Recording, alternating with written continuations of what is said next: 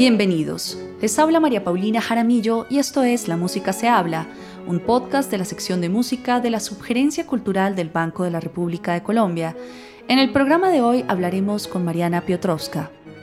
Conozco mucha gente atea que va al festival, obviamente no por el tema religioso, sino por el tema de tradiciones culturales y por conocer más sobre la música. Y me dicen, Mariana, he tenido momentos de, de conexión divina, sin creer en Dios. Algo dentro de mí me tocó. Mariana Piotrowska es la actual directora de la Corporación Cultural Intercolombia, una entidad sin ánimo de lucro encargada de organizar proyectos culturales como el Festival Internacional de Música Sacra de Bogotá, el Instituto Federico Chopin y el Concurso Nacional de Piano Federico Chopin en Colombia. Mariana Piotrowska es comunicadora social de la Universidad de La Sabana, periodista de la Universidad Sao Paulo CEU de Madrid, máster en Dirección de Comunicación, Relaciones Públicas y Protocolo de la Universidad Camilo José Cela de Madrid y máster en Business Administration de la misma universidad. En el programa de hoy hablaremos con Mariana Piotrowska sobre la evolución del Festival de Música Sacra de Bogotá, la vinculación que este ha tenido con la escena local y los retos que enfrenta para mantenerse a flote en la actualidad.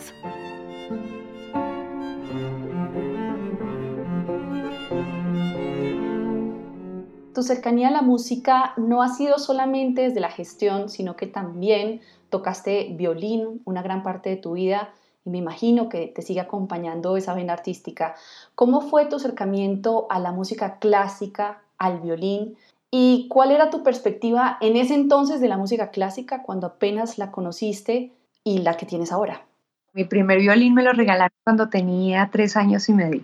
Y yo recuerdo, aunque era muy pequeña, ver ese instrumento y me llamaba mucho la atención la forma, el sonido, las cuerdas. Y por parte de mi familia paterna, tenemos una gran trayectoria en donde en diferentes momentos han habido grandes músicos en Polonia. Entonces a mí me llamaba mucho la atención y lo empecé a tomar como un juego, pero empecé a clases y, y poco a poco me fui metiendo en este mundo creo que fue la primera música que yo empecé a oír en serio, ¿no? Con, con juicio.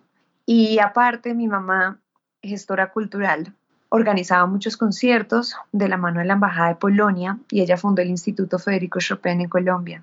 Recuerdo mucho estar corriendo por los teatros, sobre todo por el Teatro Colón, durante los conciertos y mirarla a ella cómo organizaba y cómo estaba con los artistas pendiente y cuando tenía que presentar y cuando tenía después las cenas con los artistas y nosotros siempre ahí de la mano con ellos.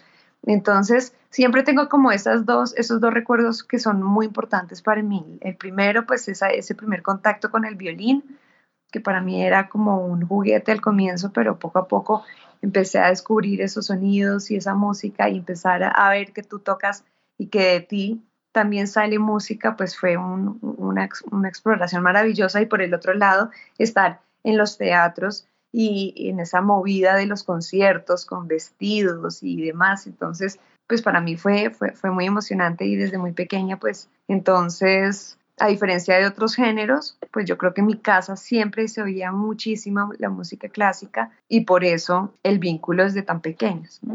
Bueno, y ya que cuentas que tu madre era gestora cultural, ¿cuándo y bajo qué circunstancias decidiste tú dedicarte entonces a la gestión cultural? Toqué violín muchos años, pero para mí el violín era más un hobby porque yo tenía claro que yo no quería dedicarme al violín, pero sí era una gran pasión y me acompañaba a todas partes la música y el violín. Entonces, eh, en los viajes que hacíamos con mi familia, porque mi padre trabajaba con muchas universidades en diferentes partes del mundo, pues siempre íbamos toda la familia a acompañarlo y siempre a donde llegaba, lo primero que hacía mi madre era inscribirme en la academia de música o en el conservatorio o en el lugar que, estuviera pues libre en ese momento para poder continuar con los estudios de violín. Estudié en Cracovia, estudié en la Real Academia de Música de Toronto, aquí en Colombia también con Zbigniew Zions, los que ahora están encargados de la Fundación Orquesta Sinfónica de Bogotá y también con Rafael Hoyos, el papá del maestro Leonardo Federico Hoyos, que también fue profesor mío durante muchos años.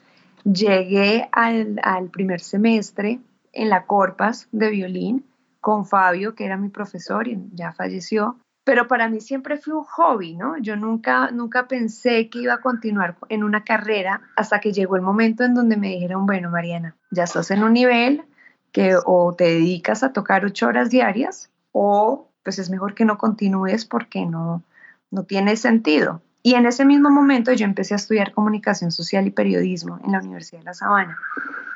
Y yo sí quería dedicarme a la comunicación y al periodismo, pero yo no quería dejar a un lado el violín. Entonces encontré un punto intermedio y fue ahí cuando dije, bueno, pues voy a estudiar periodismo cultural. Hice mi práctica profesional en Polonia en un periódico cubriendo la sección cultural. Ya cuando yo terminé mi práctica, hice otra práctica en España, en donde viví casi cuatro años y asistía mucho a los conciertos, pero sobre todo en Semana Santa. Me encantaba ir a las procesiones en Segovia, en Sevilla, en Toledo y ver esa espiritualidad que se vive alrededor de la música y cómo la música es tan importante durante esos momentos, a mí me impactó muchísimo. Y otra cosa que me impactó muchísimo también fue en Madrid, en esa época fue el encuentro eh, mundial de la juventud y ver personas de diferentes lugares del mundo, jóvenes de tantas culturas, y de repente oírlos cantar. Era una conexión y una energía que yo no te puedo explicar lo que se sentía y cada uno hablando en idiomas diferentes, pero cuando era el, momento de cantar, era orar a través de la música y esa energía era una cosa impresionante.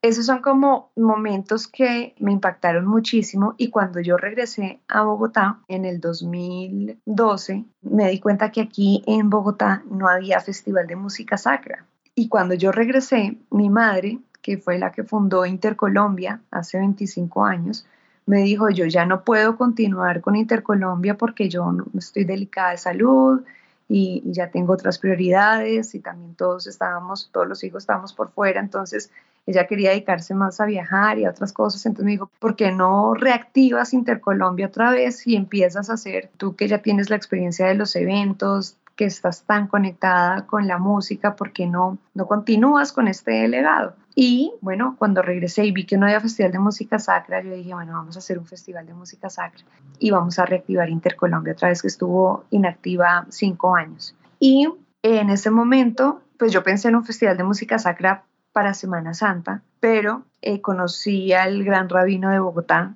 y me dijo, Mariana, a mí me gustaría, cuando le conté la idea, me dijo, a mí me gustaría presentar también música litúrgica judía. Y en ese momento yo me enteré que la Semana Santa de los ortodoxos es una semana después de la Semana eh, Santa Católica. Yo dije, bueno, pues sería también especial poder mostrar música ortodoxa, ¿no? Y dije, bueno, hagamos un festival más bien multireligioso en donde podamos convocar diferentes creencias religiosas, cada una presentando sus músicas sagradas, espirituales, meditativas, contemplativas, y que sea de diferentes estilos, de diferentes épocas y de diferentes religiones. Y esto fue una idea un poco loca en su momento, porque al comienzo todo el mundo me decía, yo tenía 24 años, y todo el mundo me decía, Mariana, tú que, o sea, un festival de música, de música sacra y música de todas las religiones, y tú tan joven, y los recursos de dónde van a salir, y las empresas no apoyan temas culturales. Entonces, sí, encontré muchísimas barreras, pero me parecía algo demasiado atractivo y algo que no había en el continente latinoamericano. Cuando empecé a hacer mi investigación sobre los festivales que habían alrededor del mundo, encontré algunos festivales que sí presentaban músicas de otras religiones también, pero en Latinoamérica no lo había y en Colombia menos, aunque en Colombia hay festivales de música religiosa de gran tradición, como el de Marinilla o el de Popayán, pero muy enfocados hacia la música religiosa, sobre todo de tendencia católica. Pues dijimos, es la oportunidad también para empezar a generar ese diálogo entre las religiones. Y desde el comienzo me acerqué al cardenal Rubén Salazar, le conté la idea, le encantó y a través de la conferencia episcopal que tiene su comité interreligioso, les conté la idea, se las expuse, los invité a, que participaran y empezamos a revisar también esta parte como de diálogo entre las religiones, pero también a crear este comité artístico para revisar el tema de la programación. Entonces vinculé a Leonardo Federico Hoyos y mm, a Egberto Bermúdez, musicólogo de la Universidad Nacional. Entonces empezamos a trabajar con ellos en la parte artística, con el cardenal y con la conferencia episcopal el asunto interreligioso y también creé un patronato que es la junta directiva del festival conformada por personalidades de altos méritos culturales entre esos Jorge Cárdenas Gutiérrez, Monseñor Pedro Mercado, que en ese momento era el que se encargaba entre las relaciones de la Iglesia y el Estado, estaba también Elvira Cuervo de Jaramillo, el exministro de Cultura, Nelson Osorio, consejero cultural, estaba también el embajador de Polonia en ese momento, el gran rabino de Bogotá, que también empezó a ser parte del patronato, ya más adelante se vinculó Jean-Claude Besudo, el presidente de Aviatur, también Munir Falá, presidente de Cine Colombia, y creamos una junta fantástica, maravillosa, que también apoyó para ver de qué forma podríamos darle también más proyección al festival. Y bueno, el primer año fueron cuatro días de festival, hicimos una programación divina, duró cuatro días el festival, fueron dos mil personas y de dos mil personas pues ya vamos más de 700 mil personas, imagínate. Y el festival ya no dura cuatro días, sino que dura todo el mes de septiembre en 30 escenarios por la ciudad, iglesias, templos de otras confesiones, auditorios, teatros, colegios, universidades, clínicas, cárceles. Me enfoqué mucho en este campo social y también en el, en el enfoque educativo porque era muy importante para mí desde el inicio empezar a, primero, quitar ese imaginario de que la música sacra es una música para viejitos, para abuelitas, para curas y para monjitas la música sacra pues es la música sagrada de las diferentes religiones, de los diferentes cultos y que dentro de esta música sacra hay diferentes géneros, hay diferentes estilos, hay diferentes épocas y diferentes compositores. Entonces puedes encontrar una gran variedad y puede ser que de pronto la música barroca no te toque tanto como puede ser la música gospel o puede ser que las músicas espirituales indígenas no te toquen tanto, pero no sé, que de pronto la música contemporánea sí o la música clásica también. Entonces, era mostrarle a la gente que la música sacra no era música gregoriana aburrida. En este momento tenemos un público súper variado, podemos decir que hemos llegado a diferentes estratos y a diferentes localidades de, de Bogotá y ya ahorita con los 10 años del festival pues hicimos nuestra primera gira. Entonces pues también llegando a otros lugares de Colombia con la música sacra bueno, ahora que mencionas esta historia tan maravillosa, eh, me causa un poquito de curiosidad cuando hablas sobre la espiritualidad. ¿Cuál es la relación que tienes con la espiritualidad y por qué viene siendo un elemento fundamental en el festival? Para mí, poder ofrecer en el festival la oportunidad de acercar a las personas a la música, a la cultura, pero también en cierta forma sin llegar con un gran discurso de fondo, sino dejar que sea la música la que toque los corazones, que pueda potencializar esa dimensión espiritual de las personas, pues eso es un gran logro, ¿no? Porque la música es un lenguaje universal que nos llega con mensajes, que mejor que dejar que sean la música y que sean los artistas los que hablen y la que nos eleven el alma, ¿no? Conozco mucha gente atea que va al festival obviamente no por el tema religioso, sino por el tema de tradiciones culturales y por conocer más sobre la música. Y me dicen, Mariana, he tenido momentos de, de conexión divina, sin creer en Dios. Algo dentro de mí me tocó. Hace un par de años en redes sociales un chico puso algo que a mí me impactó muchísimo y fue, ya se acercaba el gran día cuando fui al Festival de Música Sacra y oí el coro de la Fundación Princesa de Asturias todo se fue con sus voces. ¿A qué se refería? Como si fuera, estuviera pensando en un suicidio, ¿no?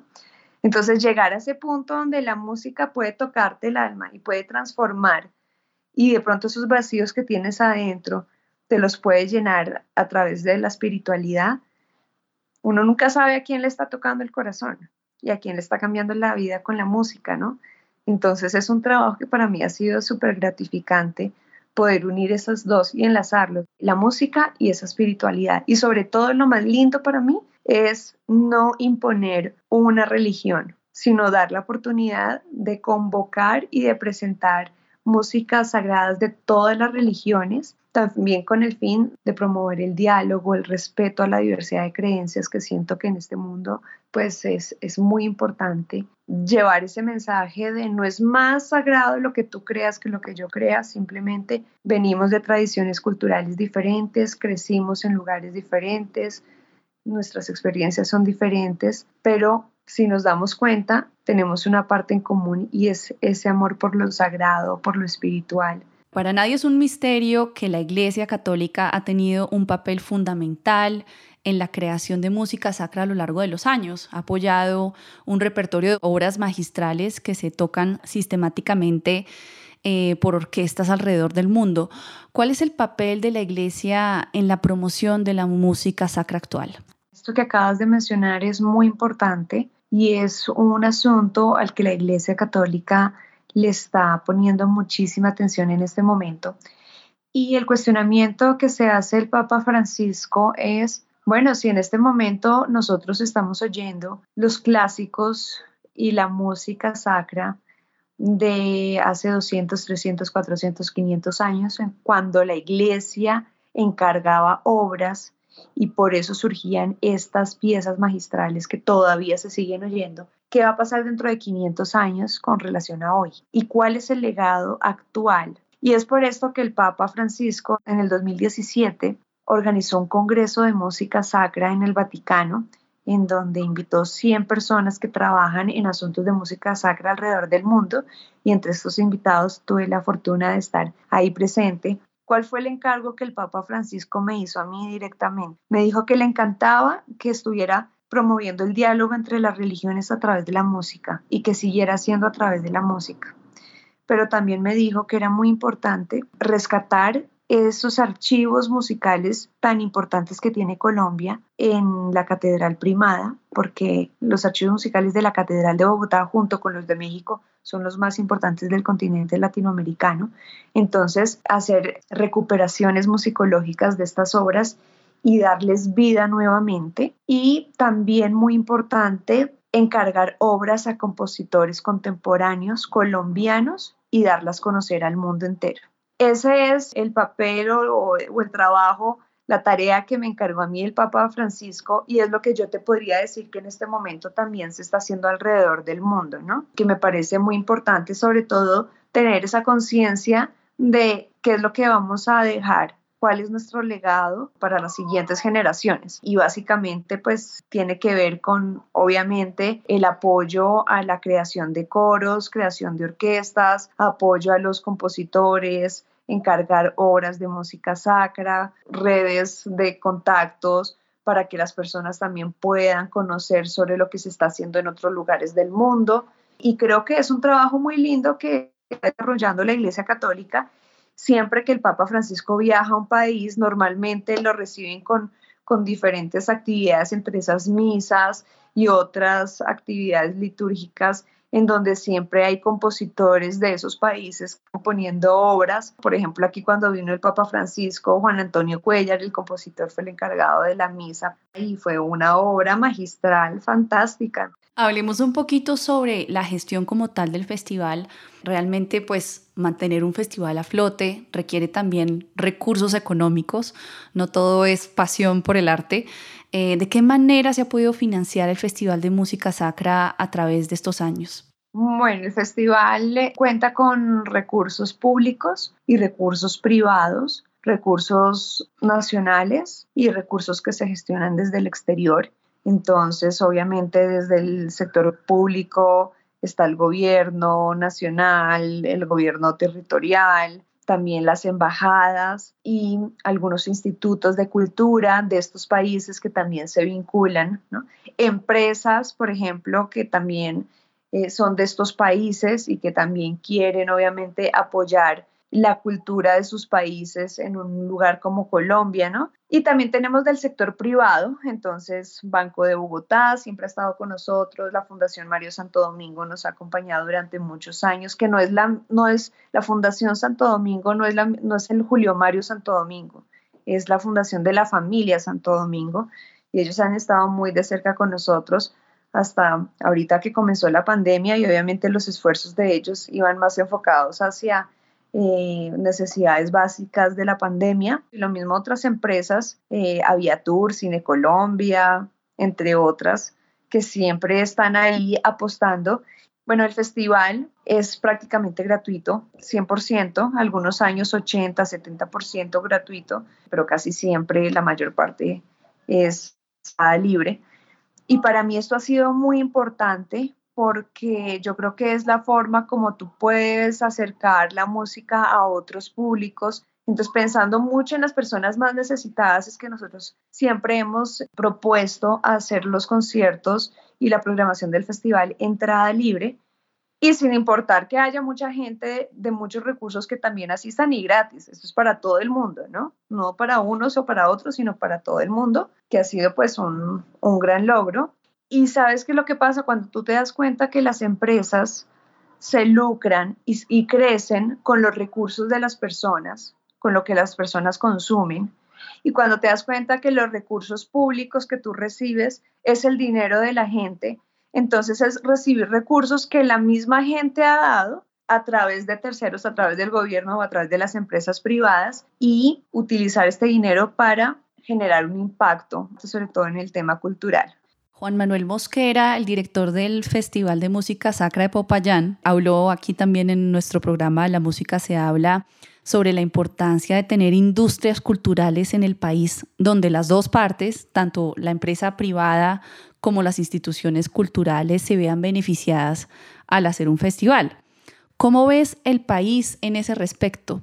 Yo siento que en la medida que la gente es más conocedora, tiene más información, tiene más formación, pues más va a querer acceder a la cultura y se va a generar más demanda. Pero es un trabajo de educación y es un trabajo de formación. Entonces yo siento que aquí lo más importante es, primero, apostarle a estos festivales, apostarle a estas entidades que promueven la cultura, pero apoyarlas de verdad, porque uno no puede hacer milagros ni puede multiplicar los recursos y es muy difícil. Hay muchos festivales que no siguen avanzando es por la complejidad de la consecución de recursos, que es algo que es una realidad y que a todos nos ha tocado. Algunos un poco más beneficiados que otros, pero siento que el compromiso de apoyar estos eventos y de apoyar programaciones culturales es clave para que también el público se vaya formando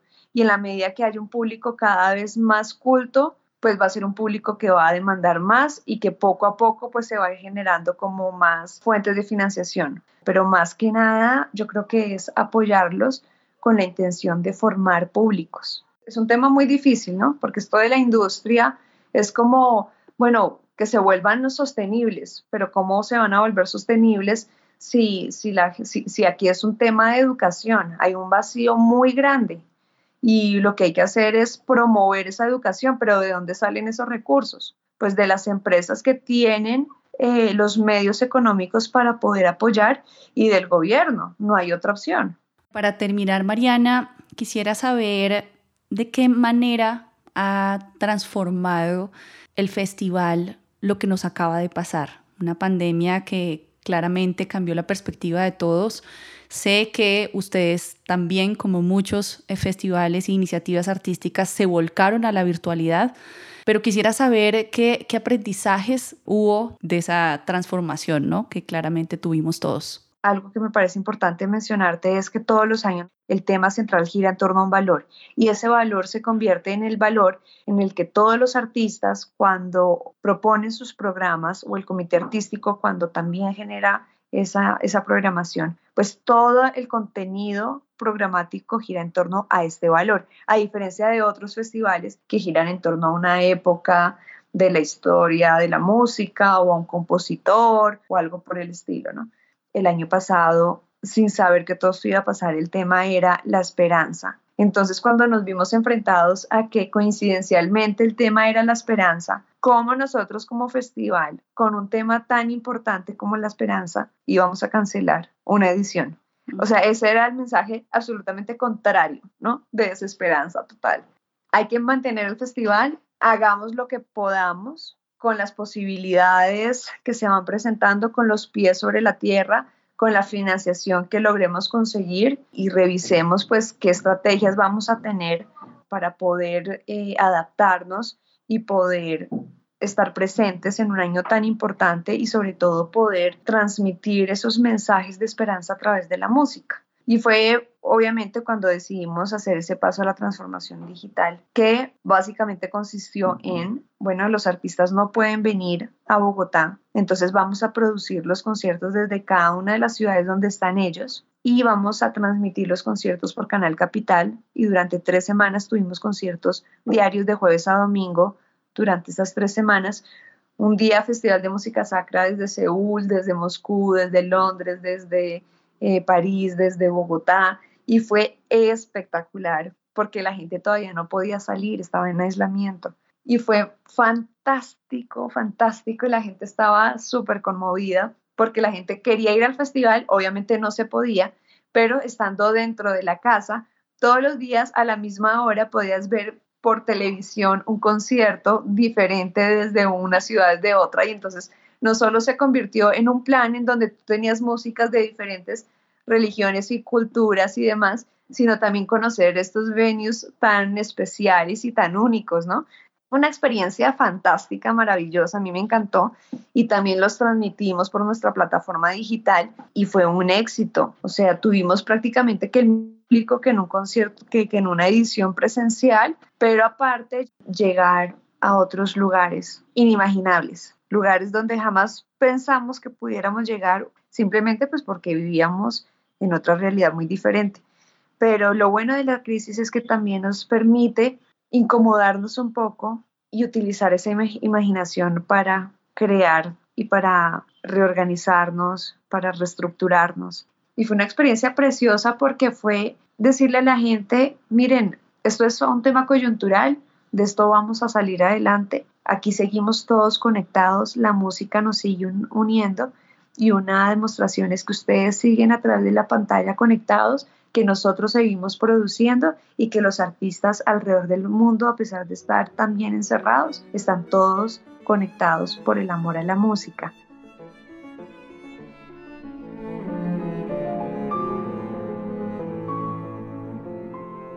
La actividad cultural del Banco de la República está en la página web www.banrepcultural.org Síganos en Facebook como Sala de Conciertos Luis Ángel Arango y en Instagram, Twitter y YouTube como Banrep Cultural. La Música se habla es una producción de la sección de música de la Subgerencia Cultural del Banco de la República de Colombia. La música de este podcast es parte del trío Opus 32 de la compositora colombiana Amparo Ángel, interpretado por el Swiss Piano Trio, grabación que hace parte del disco Compositores de Nuestro Tiempo Volumen 2, editado y publicado por el Banco de la República. Mi nombre es María Paulina Jaramillo. Hasta una próxima ocasión.